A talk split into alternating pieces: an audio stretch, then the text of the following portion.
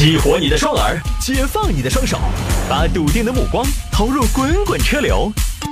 给我一个槽点，我可以吐槽整个地球仪。微言大义，换种方式纵横网络江湖。欢迎各位继续回到今天的微言大义。刚才说了，我说试驾那么几公里呢，有的时候没必要，因为你也开不出来个什么感觉。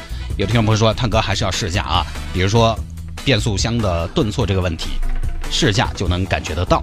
呃，这个倒是有一定道理，但是有些变速器啊，你刚开始开的时候呢，它没有什么问题，开久了之后，它慢慢的出很大的问题，也会有这样的情况。当然，我只是我个人的选择，我个人因为我相对是一个，呃，感觉没有那么的敏感的人。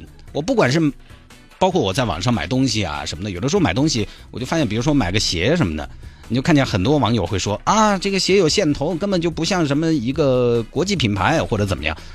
我就觉得不至于，我比较粗一点 啊，就包括开车也是，我觉得什么车都好开。当年学驾校的时候，我觉得我们驾校那个车好开，然后后来呢，我开了一段时间特别老的捷达，我也觉得好开。让我开我现在那个思域，我也觉得好开。然后我去开宝马五系，我也觉得好开。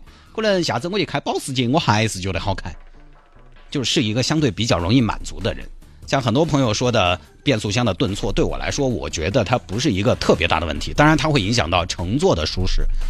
也就是说，换挡冲冲一下，呃，也确实比较恼火。这个倒是就看自己的需求了。我个人的需求来讲，我觉得只要是同价位的、同档次的车，大概就是看自己的个人喜好的问题啊，也差不了太多。来，我们来看这个啊，浙江妈妈花十九万想买通阎王给女儿续命。这个呢是一个听起来很荒诞又很悲剧的故事。来看吧，浙江杭州某村的一位村民张大妈，下面有四个子女，也到了颐养天年的年纪了。晚年生活呢，本应该是无忧无虑的，但是呢，张大妈一直以来有个心病，就是她的二女儿身体不好。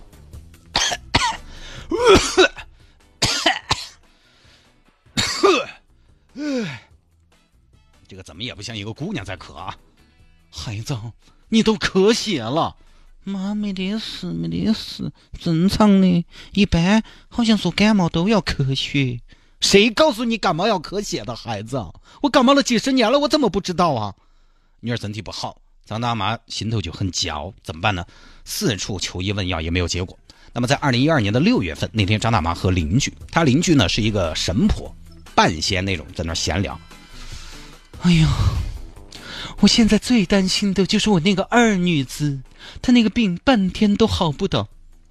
看医生没有了？看了，华西协和专家教授都找了，打针吃药做化疗，开肠破肚伽马刀都整了，没有用。哼，没得用就对了。谢婆婆，你这话怎么说呢？怎么说？怎么说？怎么说？那么说，这故事到底怎么说？说三十多年前的一个夜晚十点多，我跟你说哈，张娘，你这个女儿不是病，是命。阎王爷要她的命，她不得不听。阎王爷，这个姓阎的爷为什么偏偏要我女儿的命呢？我二女子命也太不好了吧，张娘。命这个东西，天意难违呀！若欲有违天意，扭转生死之乾坤，必须打通幽冥之厉害。谢婆婆，能不能说点白话呀？哈，就是啊，你这个女儿的命是可以续的，续是免费续命吗？咋可能嘛？因为是一家说买瓶可乐，免费续呗。续命是可以续的，张娘，你有所不知，我在此给你透露一天机：我们众生每个人都有个定数，有人耄耋之年先逝，有人豆蔻之年夭折，有人而立之年就暴毙，这一切都是定数，而这些定数就被阎王爷登记在册，全球联网。如果能修改这些数据，则每个人定数可成变数，死期可变活期，利率还不低啊！这个还可以改吗？可以，可以。君不见齐天大圣孙悟空就曾勇闯幽冥殿，改了生死簿吗？但是这个生死簿好像那征信报告一旦上传，就全国联网，很难被修改。啊，那样怎么样才能修改呢？只怕是很难很难，一般人很难付出那么多，去救自己之外的人的命啊！你看嘛，灭霸都牺牲了他的女儿，去毁灭世界的嘛。谢婆婆，谢婆婆，求求你跟我说一声，有什么办法可以救她，可以救我的女儿？我做什么都可以。此话当真？当真？我是当妈的呀，哪个当妈的舍得看自己的孩子去死啊？既然你有如此的诚意，此事可期。不过，我想告诉你的是，现在区块链技术快要升级了。一旦生死簿使用了区块链技术，那么到时候数据修改就很难了。所以，此事务必要快。好，好，那需要我做什么呢？你先不要着急，我先去看看阎王爷是为何这么早就要收你女儿的命。只有清楚了来龙去脉，我才能对症下药。不同的问题，找的部门和负责人也是不同的。好好好，你先回去等我消息吧。啊，我就不留你吃夜饭了。啊，先摆到这儿啊。过了两天，谢婆婆找到张大妈，张娘，昨天子时。我做了个梦，梦到我女儿走了，到底怎么回事啊？娘娘，我恰好也是在昨天子时和阎王爷做了电话连线啊。你还可以跟阎王爷打电话，你给我个他的电话呢？二天万一还有需要呢？天机不可泄露。张娘，昨天我询问了你家二女儿的情况，你猜啷个回事？那边登记错了啊？登记错了，我看了。你女儿本该阳寿八十九，却被写成了二十六，写错了，这是哪个背时的在写啊？哎，不要乱说，是那阴曹判官那天晚上喝了酒，小手一抖就直接减寿。哎，也是天意呀，天意！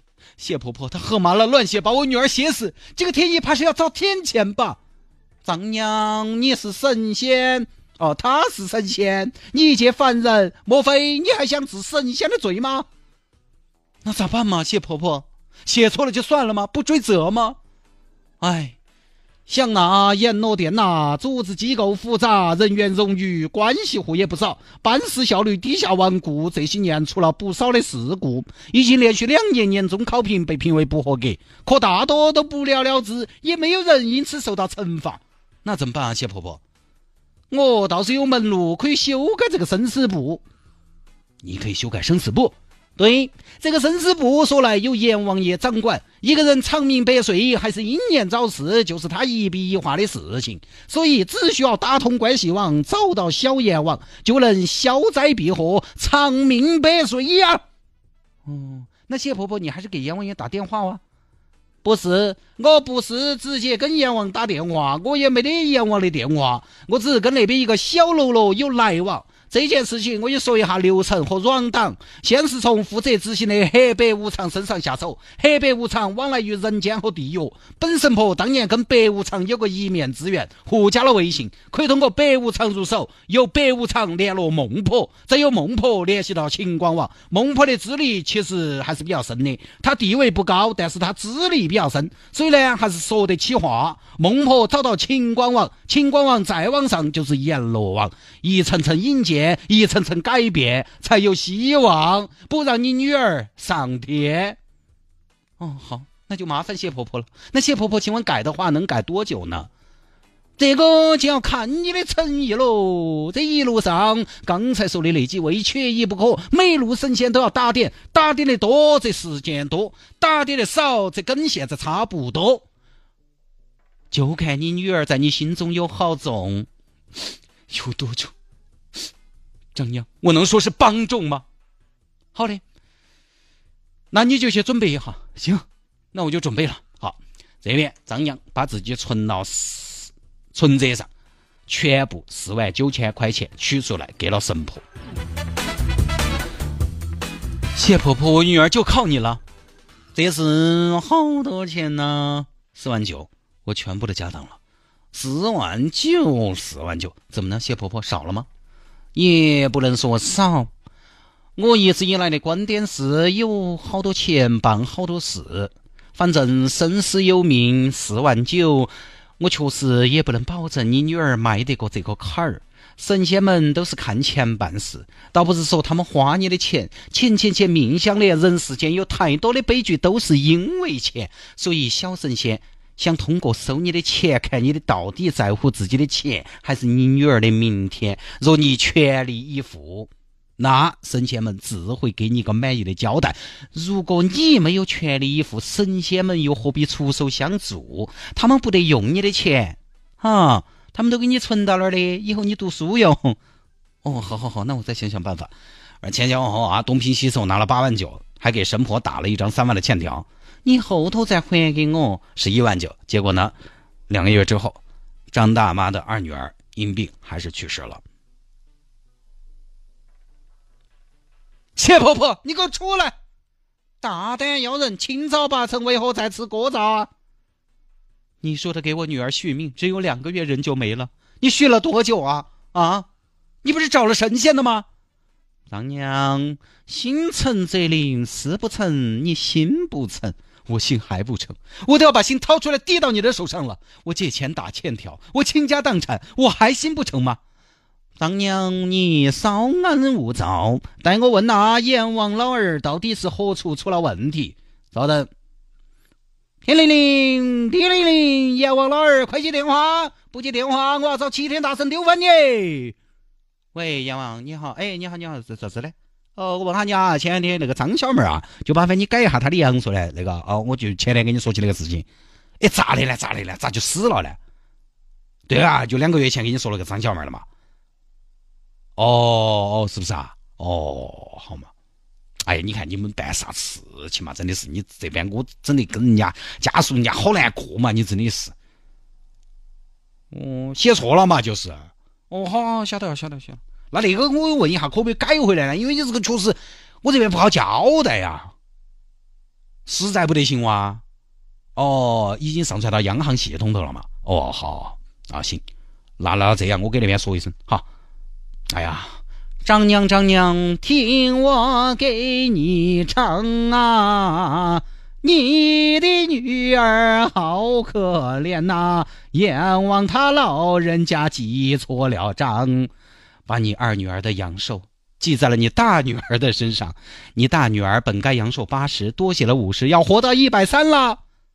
啥子呢？就是那阎王小儿是本该属于你二女儿张桂花的五十年阳寿，挂在了你大女儿张菊花的账户上，记错了，这个也能记错？他们这帮吃干饭的怎么光在记错呢？有没有记对的呀？哎呀，我说了嘛，他们那个系统常有的事情极难重返，晓不晓得？也是没得办法的嘛。哦，好嘛，好嘛，好嘛，也好，哎，活到一百三，也算是这个钱没有白花，陆陆续续给了八万多，结果呢，在。求助了神婆，给了那么多钱之后，女儿还是在两个月之后就不幸的去世了。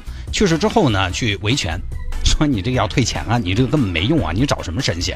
那边神婆的解释是，阎王爷那边登记错了，就是把他二女儿的这个阳寿登记到了他大女儿的身上。哈，就虽然你二女儿的命没有保住，但是。你们家其他人一寿延年了噻，这个钱还是花到刀刃上的了噻，对不对？就这样也行啊，就这还没算完，当时呢骗了八万多块钱之后，加上欠条十一万多之后，这个神婆还在继续骗。张娘，听我一句劝，我仔细看了你们家的风水，大凶之兆，要改，要去晦气。那谢婆婆，你帮我吗？好，前前后后改风水又给了七万块钱。结果呢，这之后张大妈家头也没有转运，觉得这个好像日子依然不是那么的好过，所以呢就问谢婆婆要钱。神婆这边当然也不承认了，说自己没拿一分钱。最后呢没有办法，只能报警。今年七月，张大妈收到了法院转给她的十九万元被骗款，但是这个神婆到底是怎么处理的？警方到底有没有给她做刑事处理？不知道，反正他呢是把钱全部退了，我觉得可能是免于刑事处罚吧。啊，这个报道里边没清楚。没写清楚，我猜想的。因为他结果还是好的嘛，他就把钱退了嘛，好像也确实没什么太大损害啊，没什么太大损失，大概就是这么个事情。这个呢，反正就是封建迷信那一套嘛。其实大家发现没有，这个封建迷信啊，虽然我们一直国家也在说一定要打破这个封建迷信，但是封建迷信你发现没有，不管什么年代，不管科技有一天多么的发达，多而不少还是有人信的。大家也不要觉得张江很笨很蠢，人呐有的时候无助。当现有的科学技术手段解决不了很多人类的困扰之后，很多人又没有办法去面对这个现实的时候，就只能求助于神秘力量。其实有时候你想想，这种传统意义上的封建迷信和现在，呃，有一些富豪去海外做几十万、上百万打针天价续命的，有时候想想又有什么区别？本质上可能是一回事，只不过后者包装上了高科技的外衣，它可能是一种科技的迷信。当然，这个有没有用，我其实也不确定。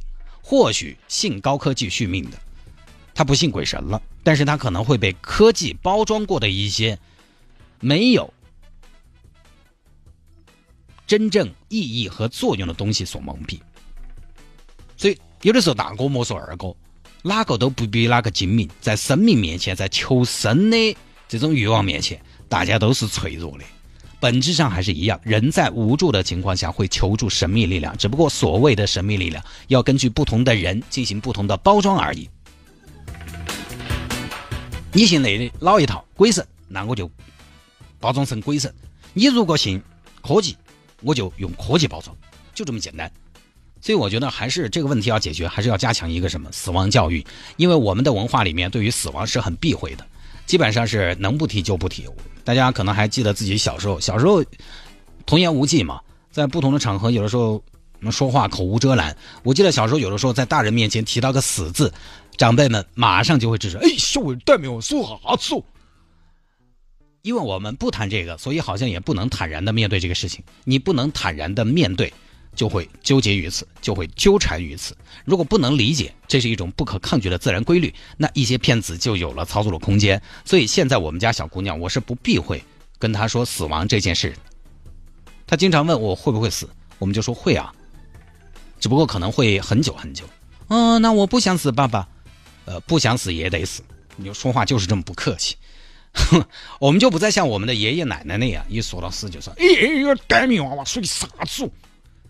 这样我觉得才能正确的面对。我这辈子也经历了不少的亲人长辈去世了，其实对于他们过世本身，呃，我是很坦然接受的，因为那就是人的规律。不管你接受不接受，富贵如乔布斯，也是到头了就得走。我心中更多的遗憾和悲痛呢，来自于他们可能在我看来没有在有生之年享到福，走的相对比较早一点，而不是他们走这件事情本身。因为每个人都会走，人就是这样的。向死而生，都会有那么一天。要想死的时候没有遗憾，只有活着的时候过好每一天。反过来也是一样，当亲人离开的时候，要少一点痛苦。你需要怎么做？我经常给我媳妇儿说，因为他们家亲戚还挺多的啊，长辈也还都健在。我就说，你随时还是要做这样的心理建设。同时呢，不要老是跟你爹妈吵架，对着来，尊重一点。其实他不是不尊重，就是你知道吗？远香近臭，有的时候在一起呢，大家难免会有一些观念上啊、生活习惯上的不同，有时候会对着来，也不会大骂啊、打架这种不会，也不会说吵到离家出走、不可调和的矛盾没有，就是呃小姑娘在家中的那点脾气都会有，啊，我就说你少气他们，因为其实我们进入这个年纪，慢慢的开始送别一些人了，送别一些长辈了，都成为了正常的事情，就在他们还在的时候，对他们好一点。我说你有没有想过有一天你爸妈也会走？他说想过啊。我说你有没有想过你要怎么面对？他说没想过。我说好，你要好好的想要去面对他们走这件事情，那现在就对他们好一点。你现在对他们越好，越让他们多享福，你走的时候越不会觉得愧疚，越不会觉得遗憾。对他们越好，当他们要走了，你心中的遗憾也就越少。就是这么简单的事情。